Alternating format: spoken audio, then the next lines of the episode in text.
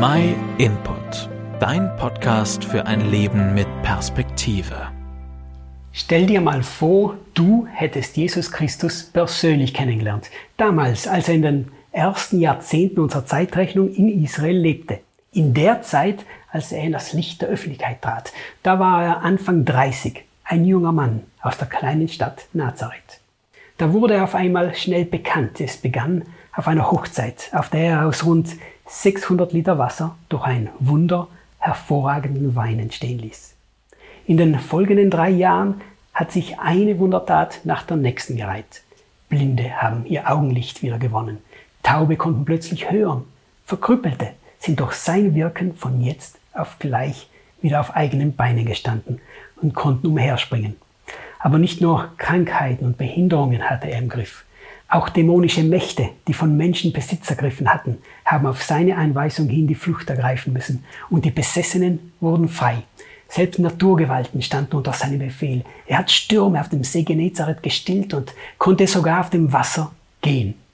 Das für die Menschen vielleicht größte Wunder war, dass sogar der Tod für ihn kein endgültiges Hindernis darstellte.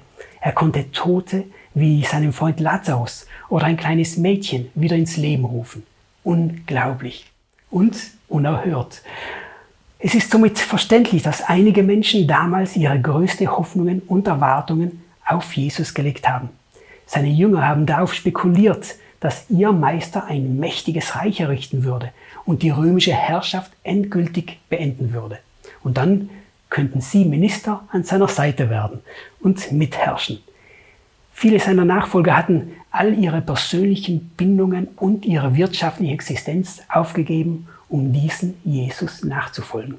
Und dann war da dieser triumphale Einzug in Jerusalem. Die Massen hatten ihm zugejubelt, ihn als den auserwählten König Gottes begrüßt.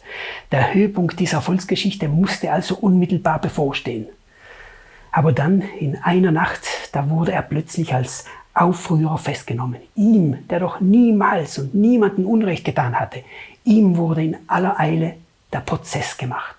Nach wenigen Stunden stand das Urteil fest. Kreuzigung. Die schrecklichste Hinrichtungsart von damals. Unter den Augen einiger ihm nachstehenden Menschen, da hauchte er am Nachmittag nach seiner Festnahme am Kreuz mit einem lauten Schrei sein Leben aus. Und wie es das Gesetz verlangte, da wurde er noch am selben Tag begraben. Und das war das Ende. Welche Hoffnungslosigkeit muss sich unter den Menschen breit gemacht haben. Viele hatten alles auf diese eine Karte gesetzt. Und nun das. Kann man sich auf diesen Jesus noch verlassen? Lohnt es sich auch heute noch, sein Leben auf diesen Mann zu setzen, der am Kreuz starb? Um eine Antwort auf diese Frage zu finden, da muss man verstehen, was tatsächlich im Moment der scheinbar größten Niederlage geschah. Am Kreuz, da hing er nicht, weil man ihn dort hingehängt hatte, sondern weil er als Sohn des allmächtigen Gottes es zuließ, um den Willen Gottes zu erfüllen. Am Kreuz, da büßte er nämlich nicht für eigene Schuld, sondern für jede menschliche Schuld. Der Moment seines Todes wurde der Moment des größten Sieges, weil Jesus hier die Menschheit mit Gott versöhnte.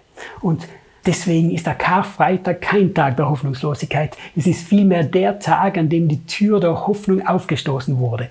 Hoffnung für Menschen, die sich selbst angesichts ihrer Lebensschuld für verloren halten.